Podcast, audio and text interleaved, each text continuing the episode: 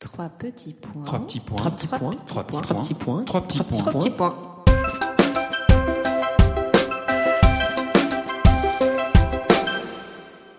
Trois petits points est un podcast dédié à la littérature, aux passionnés de lecture, ceux qui détestent finir un livre, qui rechignent à le fermer et surtout, surtout qui pleurent à l'idée de quitter les personnages avec qui ils viennent de passer du temps et se sont attachés. Bonjour Alix. Bonjour à tous, nous vous retrouvons avec Julie pour un nouvel épisode de votre podcast littéraire Trois petits points.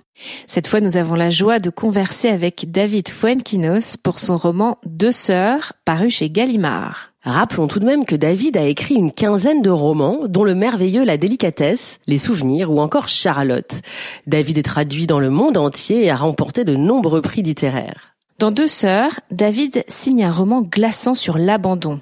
Mathilde se retrouve quittée par Étienne du jour au lendemain et sa peine immense va littéralement transformer sa personnalité. Bonjour David. Bonjour. Dans ton livre Deux sœurs, tu écris sur une rupture violente, celle de Mathilde quittée par Étienne alors qu'il venait de la demander en mariage. Cherry on the cake, de taille, Étienne retourne avec son ex. Pourquoi David as-tu choisi ce sujet-là? J'avais envie de raconter voilà une rupture mais vraiment extrême, une sorte de dévastation amoureuse, l'idée qu'on puisse pas avancer après euh, après une séparation. C'est vrai que dans, dans beaucoup de mes livres, il y a une, une- sont marqués comme ça par une rupture, par une, une vie qui est, qui est brisée en deux et qui redémarre. Euh, finalement, la délicatesse, c'était un livre où, euh, où voilà après après avoir vécu un deuil, euh, Nathalie rencontre un Suédois dépressif. C'était la version presque joyeuse et fantaisiste de cette histoire, alors que là, c'est vrai qu'elle va sombrer dans une distorsion de la réalité. C'est la première partie du livre. Un glissement du réel. Exactement, c'est vrai qu'elle va, elle va, elle va passer par toutes les étapes qu'on peut éprouver dans cet état extrême de souffrance. euh, Peut-être parfois même chercher une, un responsable, alors que il y en a pas. On, on- on combat finalement un fantôme, puisque quand quelqu'un vous dit je ne t'aime plus, c'est une condamnation à mort. Et on ne peut plus, euh, on peut pas du tout euh, changer cette, cette fatalité. Qu'est-ce qui fait que Mathilde souffre autant au final? Parce que finalement, se faire quitter, c'est, c'est- ça peut être assez banal. Ça veut dire pas forcément au drame.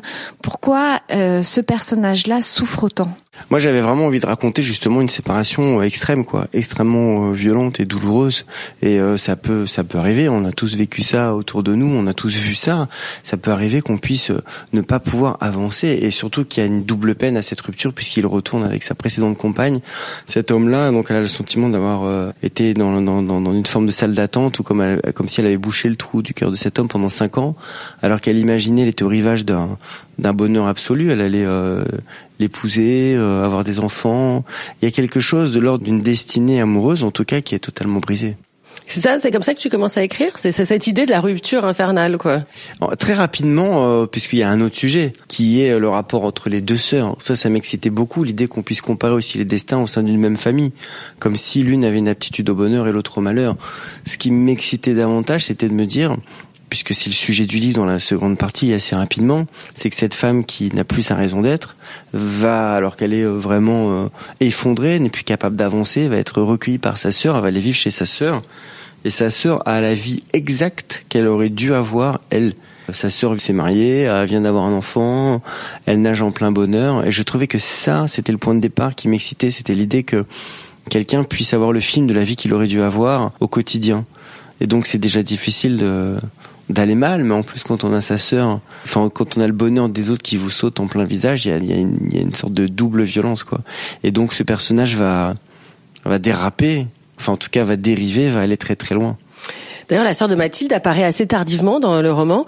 Comment t'as construit le personnage euh, d'Agathe en opposition avec euh, Mathilde ou, et pourquoi avoir d'ailleurs centré le titre sur ces deux femmes? C'est vrai qu'il y a une opposition. Euh, tu as raison, elles sont très différentes. Et d'ailleurs, euh, Agathe nage plus dans une forme d'inculture un peu heureuse et la vie semble plus simple pour elle.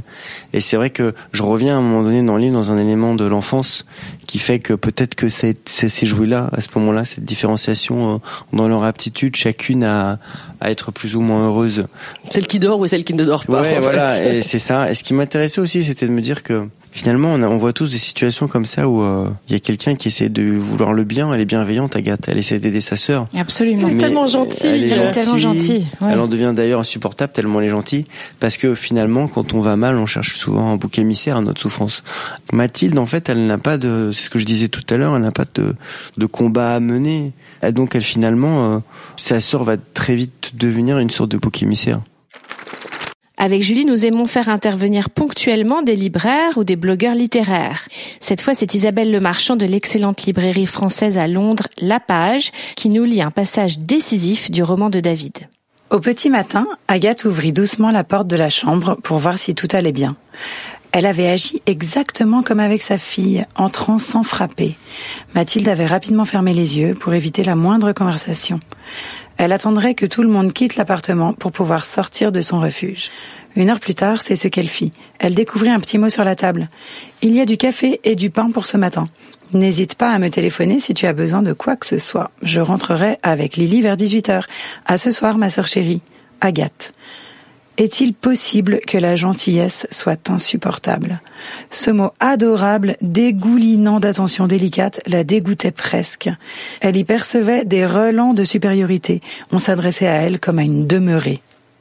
Alors c'est vraiment intéressant. Donc euh, dans ce petit paragraphe que je viens de lire, euh, on est dans la deuxième partie du roman de David Funkinos et on commence à sentir la relation entre Agathe et Mathilde, donc entre ces deux sœurs on commence à avoir un espèce de dérapage dans leur relation, ou en tout cas le moment où tout à coup Mathilde se rend compte que la gentillesse de sa sœur finalement pourrait se retourner contre elle et c'est vraiment pour moi la clé de ce roman où c'est vraiment la partie vraiment intéressante dans la relation entre les deux sœurs où on se dit que tout d'un coup peut-être que tout va basculer dans une direction qui est peut-être un peu noire.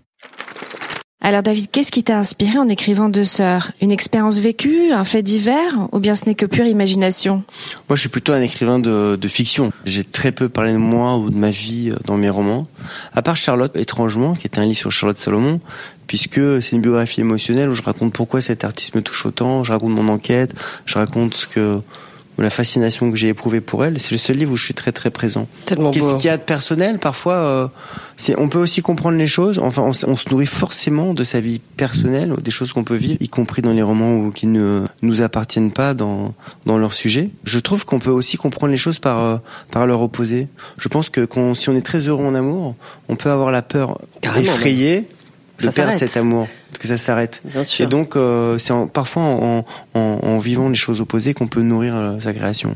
Et là, ton héroïne, donc c'est une femme, et euh, te mettre dans le, le cerveau d'une femme qui hmm. se fait quitter, comment c'est Alors, d'abord pour moi, j'estime pas du tout que cette souffrance amoureuse ou cette ce désespoir comme ça d'une rupture soit féminin. Je pense que j'aurais pu écrire exactement le même livre mot pour mot ah oui. si ça avait été l'histoire d'un homme et qui va vivre chez son frère comme j'ai un frère moi, j'avais pas envie d'écrire l'histoire de deux frères parce que je trouve que ça aurait.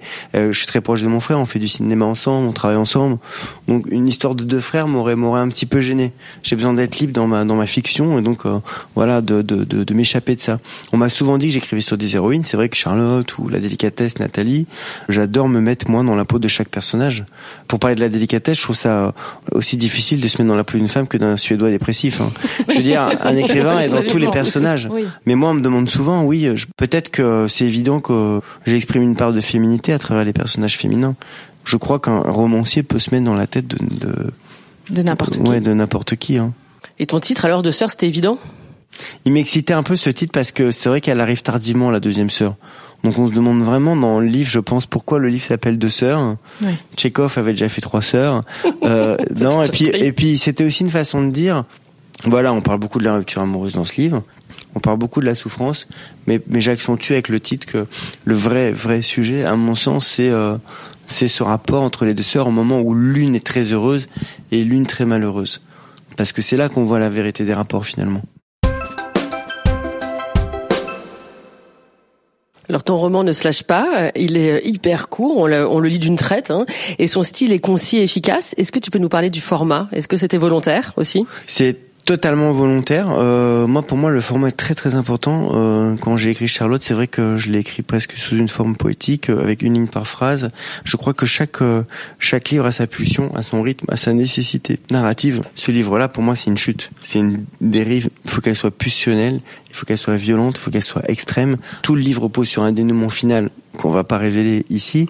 et donc justement, euh, il fallait que l'expérience de lecture soit euh, soit dans cette énergie-là. Donc j'ai écrit un livre assez court avec des, des chapitres assez courts, oui, pour accompagner justement euh, la précipitation de, de cette dérive. Alors c'est exactement ça, c'est une fin euh, coup de poing qu'on révèle évidemment pas. Et surtout, moi ce qui m'a marqué, c'est que la tension augmente au fil des pages et on sait que quelque chose de très négatif va arriver, mais on sait pas quoi. Est-ce que toi ça te plaît d'entretenir comme ça le suspense? Moi, je trouve ça euh, très excitant euh, quand j'écris d'essayer de, de, de, faire en sorte qu'il y ait un plaisir de lecture. Je suis obsédé par les phrases, je suis obsédé par le style, je suis obsédé par l'écriture, mais je pense sans cesse à est-ce qu'on a envie de savoir la suite, est-ce que j'ai une grande exigence pour moi de l'histoire et de l'aspect narratif, et donc euh, de me dire tiens que le lecteur soit puisque c'est une sorte de thriller, puisque psychologique, parce qu'elles vont se retrouver dans un huis clos, enfermés dans cet appartement, euh, voilà, avec euh, les deux sœurs, l'enfant, euh, le beau-frère. On sent que quelque chose va se tramer et j'ai envie de propulser le lecteur dans cette interrogation. Après, euh, j'avais écrit le mystère Henri Pic qui, qui reposait sur un, aussi un dénouement, un mystère, plus une comédie, hein, ce livre-là, mais je trouve ça assez excitant comme ça quand il y a un dénouement surprenant. Alors tu parlais de tes phrases, moi c'est ce que j'adore, euh, tes punchlines disséminées ici et là.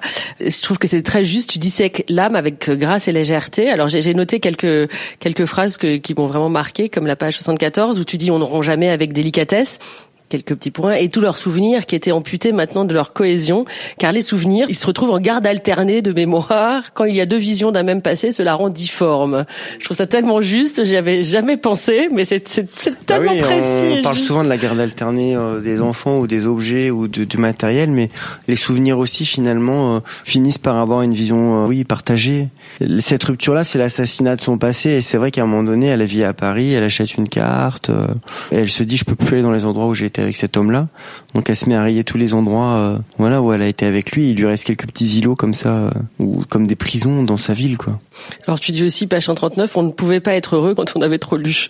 T'es dur, non T'es dur pour nous, non? C'est ce qu'elle se dit, elle. D'accord. Vous, êtes deux dépressifs, ça, ça, se voit. Ça se voit. Non tout mais de suite. non mais c'est vrai que c'est pas personnel, évidemment. Moi, la littérature euh, a changé ma vie et, et je veux dire, je suis boulimique de lecture, mais elle se rend compte déjà qu'elle est, elle est professeure, elle, elle enseigne Flaubert, elle se rend compte que la littérature ne l'aide en rien, que l'excès de culture finalement n'a pas été pour elle une aide pour comprendre la, sa propre psychologie. Et plus elle analyse Flaubert, Flaubert, moi elle se comprend elle-même quoi. Et donc elle, on se rend compte que sa sœur finalement qui a jamais lu nage dans une euh, forme de béatitude un peu inculte contre laquelle j'ai rien, mais c'est ce que exprime le personnage. Mhm. Elle se dit qu'elle a qu'elle a trop lu, alors là, c'est, les sujets sont différents, mais la phrase aussi, je l'adore, page 133. Elle était partie en lui volant sa confiance en lui. Je trouve ça tellement joli aussi, tellement. Pareil, on ça, le voit. ça, c'est vraiment. Euh, je pense que c'est la, la, chose la plus simple et la plus. Euh, elle, est, elle, est, détruite dans, son, dans sa certitude. Quand quelqu'un ne vous aime plus, de toute façon, euh, quelqu'un dont le regard était important euh, ou majeur dans une vie, on est totalement effrité. Ça, c'est certain. C'est, cette, c'est l'histoire de cette recomposition d'ailleurs. Au fond, elle, elle souffre tellement qu'elle elle aurait peut-être euh, deux choix, deux alternatives qui sont la mort ou euh, la résurrection en étant différente. Elle va changer de personnalité pour pouvoir survivre, pour plus pouvoir elle-même. C'est l'histoire d'un changement de personnalité. C'est une mue en fait. Ouais, exactement. Et alors, comme dans tes romans précédents, on a, on a un foisonnement de notes de fin de page. Est-ce que tu peux nous expliquer pourquoi? Les notes en bas de page, ouais, moi je trouve ça assez. Euh... Moi, j'adore celui sur la sexualité de Mireille Baluche. Ah, qui est plus ouais. intéressante euh, qu'il n'y. J'adore, ça fait du Will bah, Ferrell ouais. quoi. Ah bah oui, c'est un bon complément, mais euh, non non, mais j'aime bien. D'abord, je trouve ça très sexy en bas d'une page. Puis parfois, elles sont euh, absolument nécessaires à l'histoire, et puis parfois absurdes. Et j'aime bien m'amuser aussi. Moi, je raconte une histoire, c'est de la fiction. C'est pas un livre personnel, mais j'aime bien aussi que euh, être présent.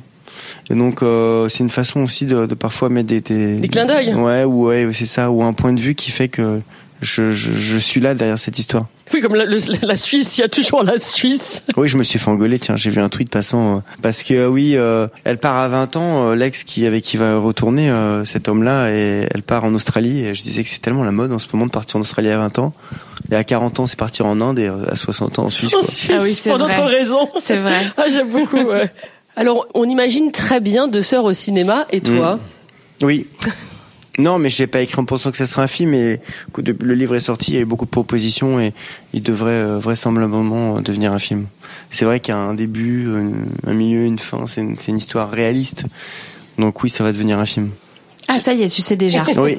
Ah, on a hâte. Non, mais c'est vrai que c'est très cinématographique ton écriture aussi. Mm. On le voit vraiment. Oui. C'est vrai que c'est un scénar. C'est Oui, euh, c'est pas un scénar. Pour moi, c'est pas un scénar, mais c'est cinématographique. Tu as raison quand tu dis ça, dans le sens où on, ça procure des images, mais je pense que tous les romans te procurent des images. plus ou moins. C'est marrant, plus ou moins. en Ouais. tout cas, là, je sais pas, là, il y a un truc assez précis en effet Oui, euh, dans les personnages. visuel. Alors avant de se quitter, euh, David, on a l'habitude de livrer des conseils de lecture Ouais. en fin de podcast. Dis-nous quel est ton livre de chevet ou bien le dernier roman qui t'a marqué ou un livre que tu as particulièrement aimé? Voilà, c'est des choses différentes, mais si je dois dire livre de chevet, ça serait euh, Un homme de Philippe Ross. C'est un livre de 150 pages qui, moi j'ai un écrivain que j'admire et que j'adore euh, profondément, mais je trouve que c'est un livre qui résume presque euh, à la fois tout son univers et puis pratiquement l'humanité en 150 pages, puisque c'est un livre sur euh, sur l'amour, la sexualité, la vieillesse, la mort, les parents, euh, toutes toutes toutes les questions existentielles d'une vie comme ça regroupées en 150 pages. C'est un livre qui m'a souvent aidé et en tout cas qui m'impressionne. Sublime. Et toi, Julie? Eh bien, j'ai lu une énième biographie sur Nancy Mitford, celle, cette fois, de Jean-Noël Lio, intitulée Nancy Mitford, la dame de la rue Monsieur. Je ne sais pas si vous connaissez la vie incroyable de ces six sœurs Mitford, dont l'une est devenue fan hystérique d'Hitler, l'autre qui a épousé le chef du parti fasciste anglais, et une autre encore qui a fait partie du parti communiste américain. Des destins hors normes, et notre Nancy, l'aînée, qui a écrit des best-sellers avec sa plume acérée et son humour féroce. Je vous encourage évidemment à lire. Et toi, Alix? Alors moi, je voudrais revenir sur le roman qui a fait connaître Delphine de Vigan. Rien ne s'oppose à la nuit, sorti chez Jean-Claude Lattès, puis en poche. Un merveilleux récit autobiographique où Delphine décortique son enfance et la bipolarité de sa mère qui l'avait conduite au suicide. Pour moi, cela reste le meilleur ouvrage de Delphine de Vigan et je vous conseille vivement de le lire, voire le relire. Je me rappelle encore de l'adresse où elle habite avec sa mère et quand je passe en face du palace, je pense toujours à Delphine de Vigan. C'est très marquant ce livre. C'est très marquant. Merci beaucoup David. Merci à toutes les deux. Merci David.